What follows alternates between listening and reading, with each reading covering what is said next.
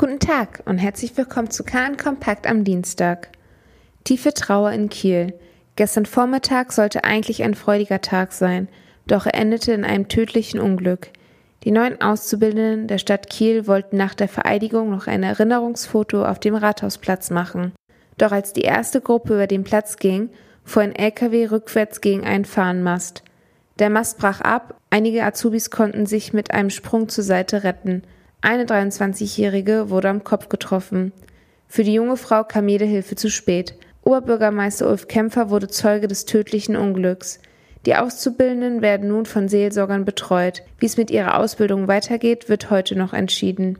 Unterdessen laufen die Ermittlungen weiter, denn geklärt werden muss, ob es eine fahrlässige Tötung war. Die Stadt Kiel und Ulf Kämpfer sprachen den Angehörigen ihr tiefstes Mitgefühl aus. Ab nächster Woche startet wieder das neue Schuljahr. In Hamburg und Nordrhein-Westfalen wurde zum Start eine Maskenpflicht in Schulgebäuden eingeführt. In Schleswig-Holstein möchte Bildungsministerin Karin Prien das Tragen von Masken nicht verpflichten, sondern nur dringend empfehlen. Jede Schule soll selbst entscheiden, wie sie diese Empfehlung umsetzen möchte. Ferner sprach Prien sich dafür aus, den Mund-Nasenschutz die ersten beiden Wochen nach den Ferien auch im Unterricht zu tragen, bis sich die Kohorten etabliert haben. Dieses Hygiene- bzw. Kohortenprinzip ist für viele Eltern nicht nachvollziehbar und sie wünschen sich eine einheitliche Regelung, um Kinder und Lehrer zu schützen. Die Post macht zu.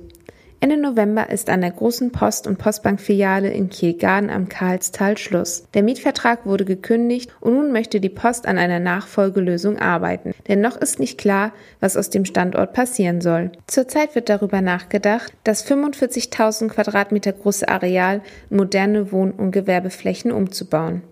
Wir wünschen Ihnen einen schönen Tag.